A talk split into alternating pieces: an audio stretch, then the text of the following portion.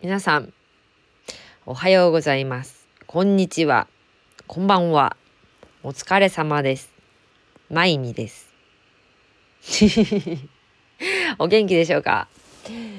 えー、皆さんはですね、ゴールデンウィーク真っ只中といったところでしょうか？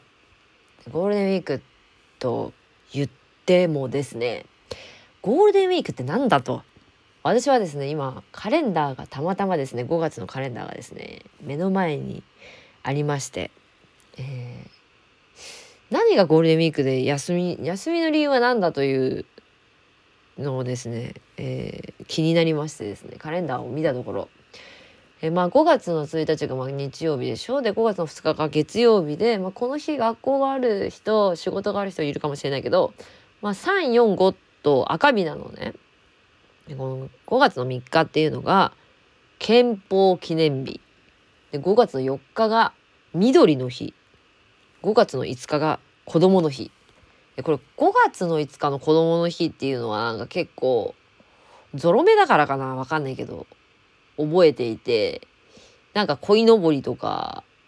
なんかたこ揚げは違うか？1月の1日とかだもんな。うん兜とか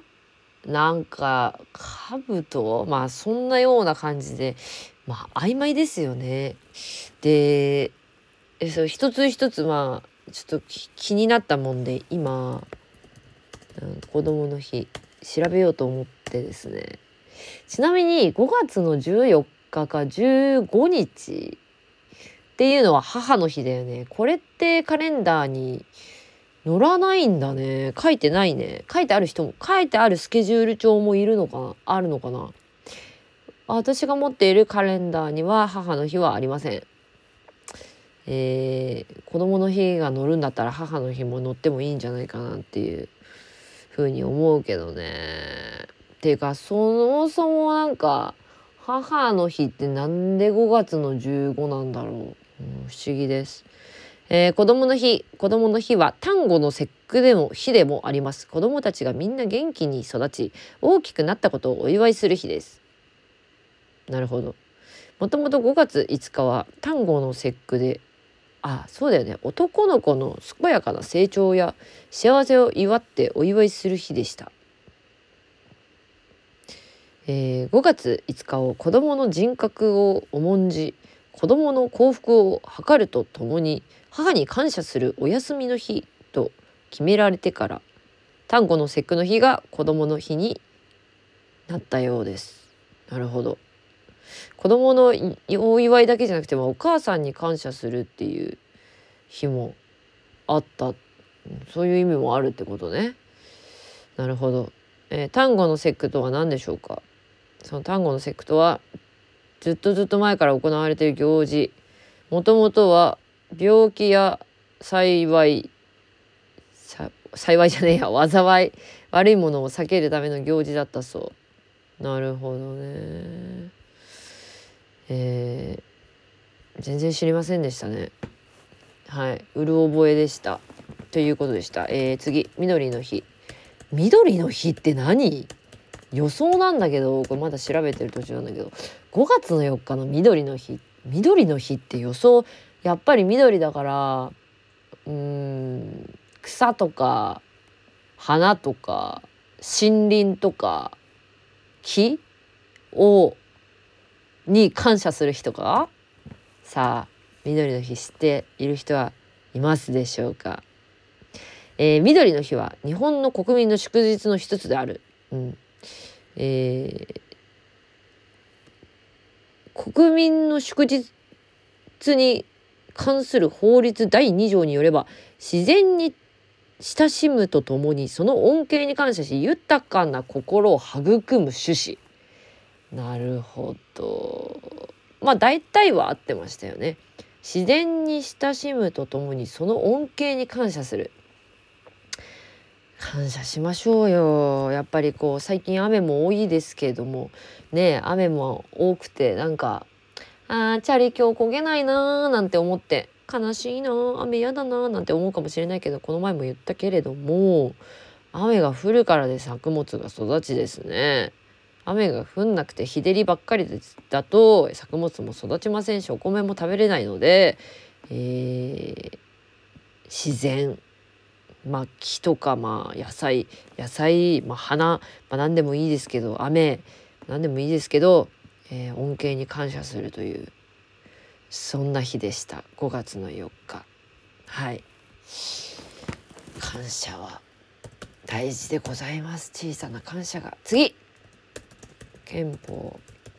憲法 9, 9条じゃねえや。憲法記念日です。憲法憲法記念日？憲法って聞くとやっぱ憲法9条っていうのがやっぱ紐づいてまいります、えー、憲法記念日とは、えー、日本の国民の祝日の一つ。国民の祝日に関する法律では日本国憲法のえー、漢字が読めないんだよね。本当にさ大丈夫かな？漢字が読めないんだよ。漢字が読めません。えー、あ思考。日本国憲法の施行を記念し。思考ってなんだろうね。まあ作ったみたいな。国の成長を期する。ことを趣旨としている。いやちょっとわかんないよね。ちょっともうもうちょっと簡単に書いてもらえてもいいかな。えー、とにかく日本国憲法を作ったよ。みたいな日なのかな。でこの日本国憲法なんだけどもこの前ね図書館に行ってパッと目に入ってた本があってねその本の名前が確か「目覚めよ日本」とか「目を覚ませ日本」みたいな本だったんだけどもすごく面白くてすごく分かりやすく書いてあったんだけどその中の一つとして、まあ、憲法っていうのはすごく大事だっ日本人日本人と日本人からすると、まあ、憲法はすごく大事。もちろんそうじゃん。憲法はすごく大事ででその憲法っていうものを、えっと、自分たちのこういいように変えようとしている。例えば政治家とかがね。変えられちゃうと例えば一気に私たちの人権がなくなってしまったり私たちにとってあのすごくあの大変なことになってしまうようなことも、えっと、憲法を改正する何て言えばいいんだろう。憲法を改正安易に改正してしまったら大変なことになるっていう私たちのことにすごく関係あるっていうような話をしてあってね。その憲法9条っていうのさっき私が口走ったこと。憲法9条っていうものがさよく聞くと思うんだけどこの憲法9条ってていうのも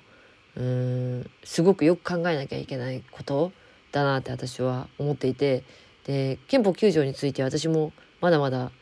あの調べなきゃいけないと思っているんだけれども憲法9条っていうのは、えーと、自分でも調べてほしい私の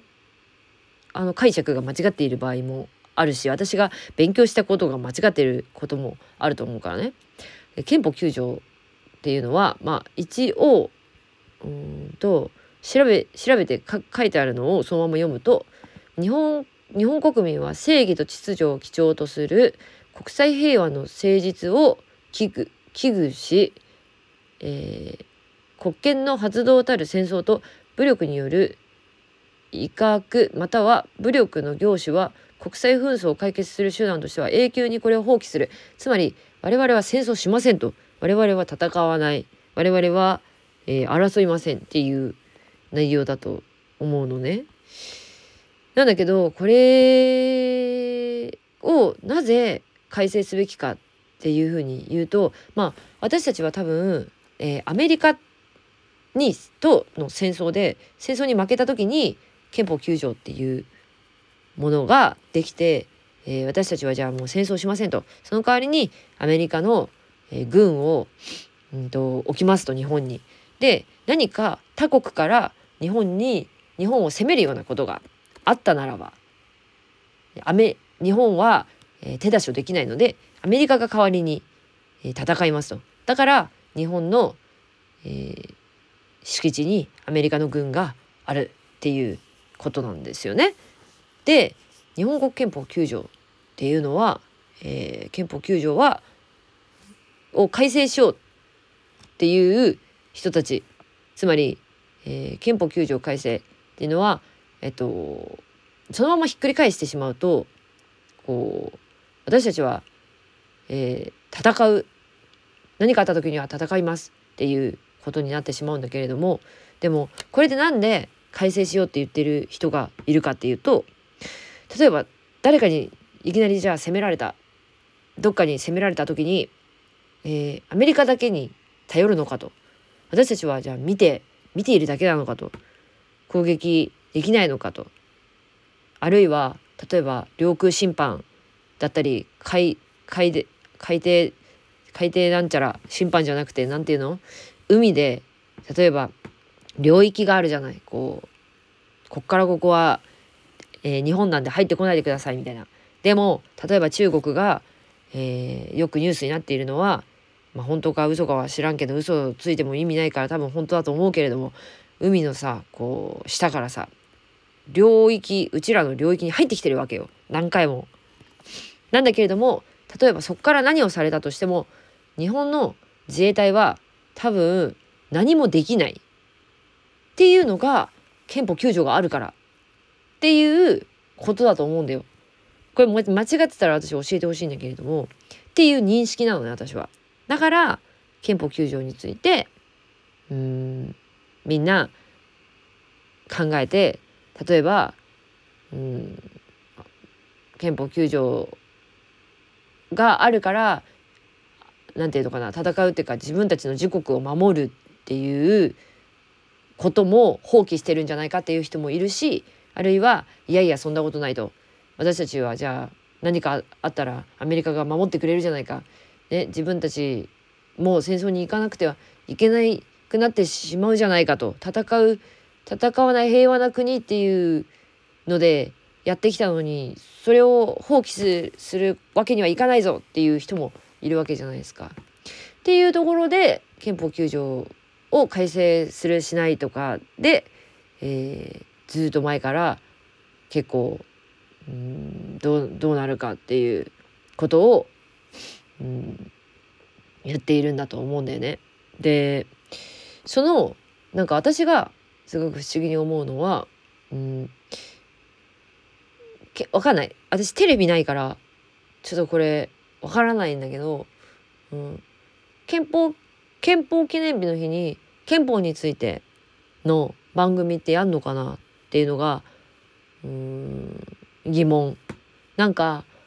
うんこれって自分で取ってこなきゃ調べなきゃわからない話だったりするじゃない、まあ、当たり前のように調べてる調べてる人もいるかもしれないけどでも気にならないと自分の知らない知らないことだったり知らないワードだったりって知ってなきゃ調べらんないしあの触れない触れられないと調べないじゃん。私だってそうだし。気に気にも気にならない以前の問題だよね。だって知らないんだもん。だからうんまずはなんかなんていうの、うん、しし触れるみたいな。目に触れるみたいな。感じのことがあればいいなって私は思うんだけれどもうん憲法のそのあの改正っていうのがなんかニュースではあんま私テレビのニュースだからテレビないから見れないんだけどあのウェブニュースとかでその憲法を改正するなんかいくつか改正案みたいなのがあってえっとねちょっと待ってね憲法改正案。なんかいくつか改正しますみたいなことがあって今さ憲法改正で調べてさなんか分かりやすいさあのウェブがあったんだけどあのー、なんか勝手にこう知らない間に憲法が改正されるっていうことはないと思うんだけどこう国民投票みたいなのをさやっぱりしなきゃさ私たちだってさ国民の義務だって書いてあったのよその本には。その憲法憲法を、えっと、知ること憲法憲法は国民のためのものであり国民の、えーと、知るべき義務っていうふうに書いてあったのね。でさ国民投票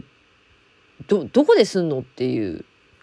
話じゃん。そんなそんなのさ全然聞いたこともなくない？国民投票どこでしますみたいな。憲法改正でこういう案がこういうふうに変わろうと思うんですけれどもみたいなさそんな案さどこにもさ載ってなくないみたいななんかさうんなんか知らない間にさこうなんかどんどんどんどん決まっていてさなんか重要なことなのにニュースに流れてこないって果たしてどういうことなんだろうなっていうふうに本当に非常になんか思うわけ思うことが多いわけよね。うんなんかそこがすごく不不満ですよね。うん、だって知らない間にね変えられちゃって困るじゃんねそんな当たりそんなのすごく困りますよ今なんかこ困る困ることが困るって思ってなんかもうどどもっちゃってなんか不安というよりも焦っちゃって言葉が出ませんよ 本当に。でさなんかうんこういうことをなんか身近でみんなでなんかディベートしたり話したりできればいいんだけどなかなかなんかこういう話もどこで済んだっていうまあ例えば私はそういうふうな政治の話とかだったり、まあ、そういう憲法改正の話だったりそういうの相方とか、まあ、そういうのをとても調べている友人がいてそれがすごく親しい友達だから、まあ、話せ話せるとか話すだけれども大概あのまあちょっと分からんけどまあ前ね34年前ぐらいにこう飲んでてバーで。で友達と友達がやってきてでその時なんか選挙かなんかだったんだけどその選挙の時にこう誰に投票するっていう話をしていてね。でこれさ日本だけだと思うんだけどこう誰に投票するか言っちゃダメみたいな風習？私はそんなこと言われてなかったんだけどでもその風習のせいかこう私はずっと誰と誰に投票したっていう話をまあしてたわけよ。でその理由とかなんかこのこの人に投票した理由はみたいな感じで話してたんだけどその友達もね別にあの隠すこともなく誰々に投票したと。で、うんと、私とは違う人に投票してたのね。でそしたらこう何て言えばいいんだろうディベートっていうかさあなるほどと。その人に投票した理由はそそういうことなのかと。でもその人ってこうこうこうじゃない？みたいな。でもこういうそういうところいいところもあるんだ。みたいなさ。なんかこう普通に話せばうん、分からないところもあるけれども例えば理解できないこともあるけれどもこう受け止めることだってできるわけじゃない？だっていろんな人がいていろんな考えがあってね。それそれだそそ人間ってそういうもんだし。だから自分の意見が正しいわけでもないし自分が投票した人が全てでもないしその人だっておかしいかもしれないし。だからさこう意見をディベートするっていうことがすごく大事だと思ったんだけれどもまあ飲んでた席だったかもしれからかもしれないけど、まあ、途中からなんか結構イライラし始めて相手がね。で喧嘩腰みたいになっちゃったわけよ。私はねそんな話で別に喧嘩をするつもりもないし。で私は別に誰に投票しようが誰誰が誰に投票しようが何て言うんだろう。どういう意図で投票したのかを聞けば聞いて理解最大限理解したいと思うしでも別に自分が投票さっきも言ったけど投票した人が一番だとも思わないし正しいとも思わないし。っていうのでなんか多分言い合いになななるからから自分が投票した人を言っちゃいけないっていう話なのかな。っていうふうに私はなんか解釈したんだけどそうじゃないのかなわからないけどでもなんかなんかこの前ねうーんなんか私が例えばこうやってこうこうこうすごい怒鳴り怒鳴ったわけじゃなくね私はこうこうこう思うと。私はこうこうこういう理由だからこう思うっていう例えば意見を言ったわけよ。まあある人にね。でそしたらねそれをなんか言い合いみたいな。言い合い私は言い合いはしませんみたいなことを言われたんだけど。これはあの言い合いなんじゃなくて意見だと私はディベートがしたいんだと。だってさ何て言うの？意見を言わないでさずっと黙ってってもさ宇宙人じゃないんだからさテレパシーでさ相手の言いたいことなんてさ伝わるわけないじゃん。だからさ言葉に出さないと伝わらないわけじゃん。でさ私は高圧的な態度を取ったわけでもなく普通に「いやこうこうこう思うんだけどどう思うの?」みたいな。感じに聞いただけなのに私はなんか言い合いをしたことがないからそんなん言えませんっていうふうに言われたんだけど言い合いと意見ディベートってちょっと違くない？ディベートっていうのが正しいか分かんないけどでも自分の意見を言って相手の意見を聞いてで相手のことを理解して相手の尊重すべきところを尊重してで自分の間違ってるとこは間違ってたで反省するっていうなんかそれってなんか言い合いじゃなくね？って思ったわけよ。人間としてなんかうん何て言うんだろう人間同士の付き合いとしてそれって必要なことなんじゃないかなって思ったんだよね。なんかだから選挙とかもなんか若い人たちの投票率とか言うけどうんもっとなんか若い人同士でこうこうなんじゃないかああなんじゃないかとか間違っててもいいからいやこう思うああ思うこれについてはどう思うとかいやこの人のこういうところちょっとあれなんだけどどう思う？みたいなさなんかそういうことの意見交換みたいなのができたらもっとなんか投票に行こうとか選挙に興味持ったり、まあ、その自分たちの国に興味持ったり、まあ、こうそういうふう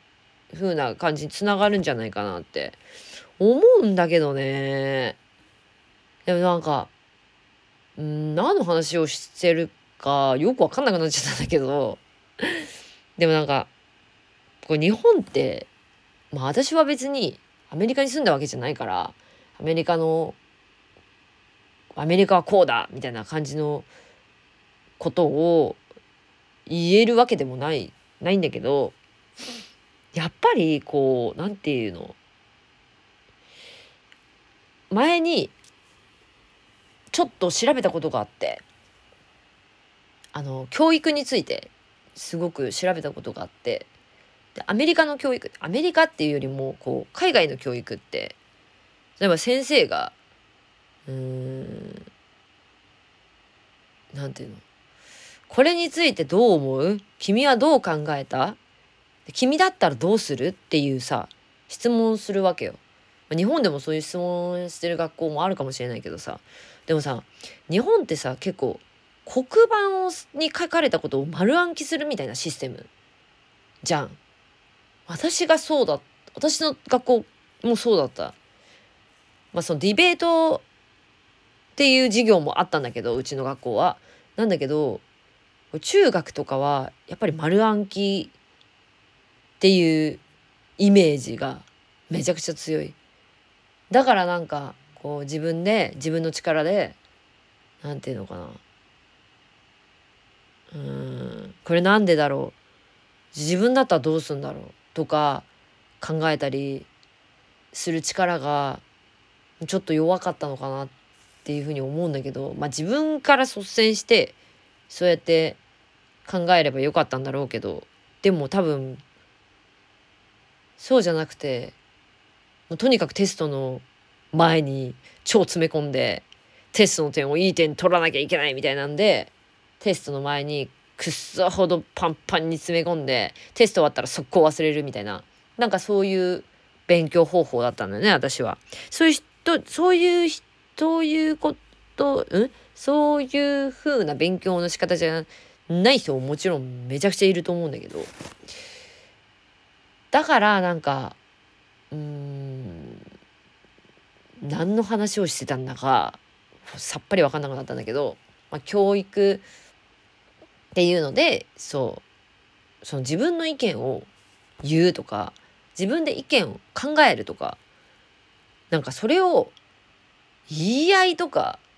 なんか言っちゃいけないみたいなのが全くわからないんだよね。うん、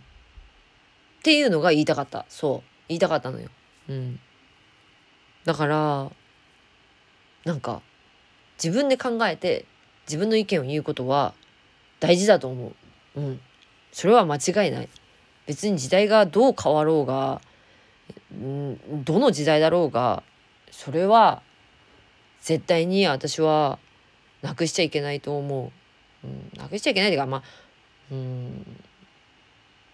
うん、なくなるべきじゃないよね。うん、っていう、まあ憲法のこのゴールデンウィークの話から、えー、憲法記念日の話になって憲法改正の9条の話から、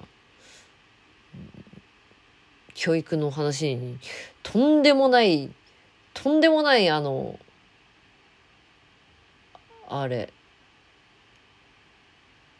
なんだっけ言葉が出ない。ちょっともう頭がパンパンで言葉が出ないけどとんでもなく広がってしまいました。広がってしまいまして皆さんも、えー、とても疲れてきた頃だと思うんですけども今日はですね何を喋ろうかってまだ考えてないんですけどもダラダラとちょっとロングタイムで話そうかなって思って録音を始めたわけなんですよ。もうここで離脱しこの前から離脱してる人はもちも もしかしたらいるかも憲法憲法ブーブーみたいなあーもう無理みたいなでですねとそうあのねあのなんかこの前ねあのねいきなりあの天気てあの転職の天に機械の木天気が訪れる天気が訪れてでその天気っていうのってみんなもあると思うんだ。で自分が考えても見なかった天気なんかふっとえそんなつもりじゃなかった？みたいなそんなつもりじゃなかったのにこうなっちゃったみたいな天気あると思うんだよ。うん、例えばうんまあ、入りたくもない例えば会社をに就就活してでももうここしかないかもっつってそこに入っちゃうっていうのも天気だしなんか例えがマジクソなんだけどとか例えば超身近な天気超ちっちゃい天気えっ、ー、と電車にこの電車に乗る乗ろうと思ってたのにえっとおじさんに道どこここここ分かるかって声かけられて道案内してたら一本乗り遅れて次の電車になったこれもなんか天気だと思うのよ。まあそれ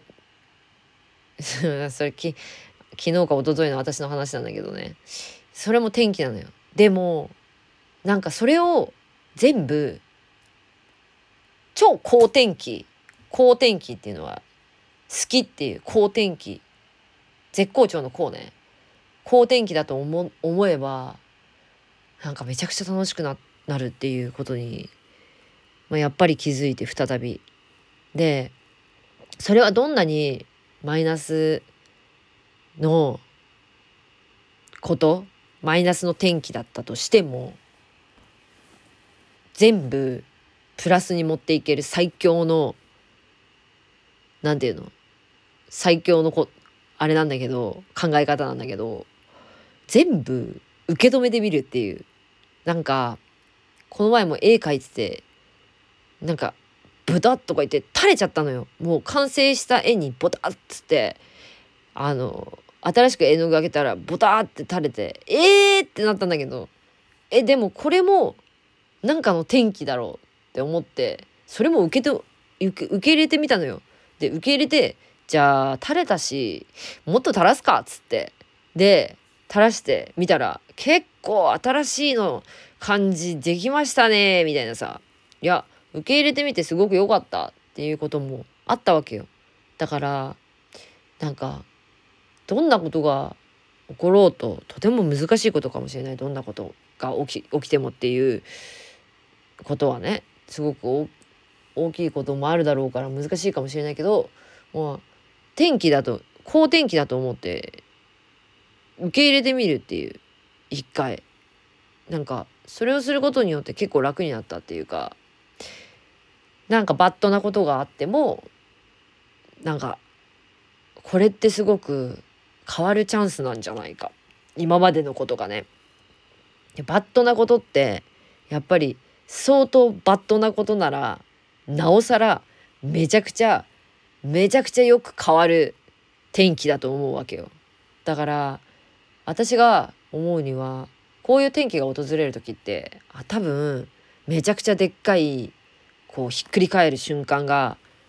もうそろそろ来るんじゃないかなって思っていてで私もこの前、うん、ずっと変えたいなって思ってた習慣みたいなのがあってでその習慣がついに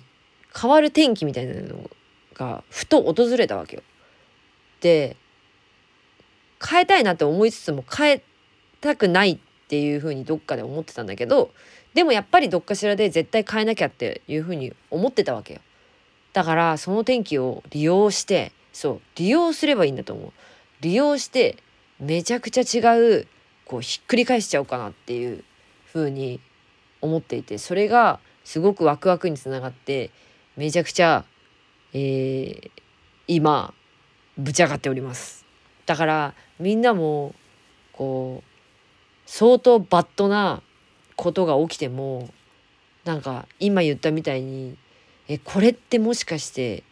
めっちゃチャンスじゃねって思ったらめっちゃ楽しくなるからマジで。だからこれ試してみてほしい。それあれでね。深い闇にから抜け出す方法パート2になるかもしれん。マジで。でうんだから私はなんか結構なんか客観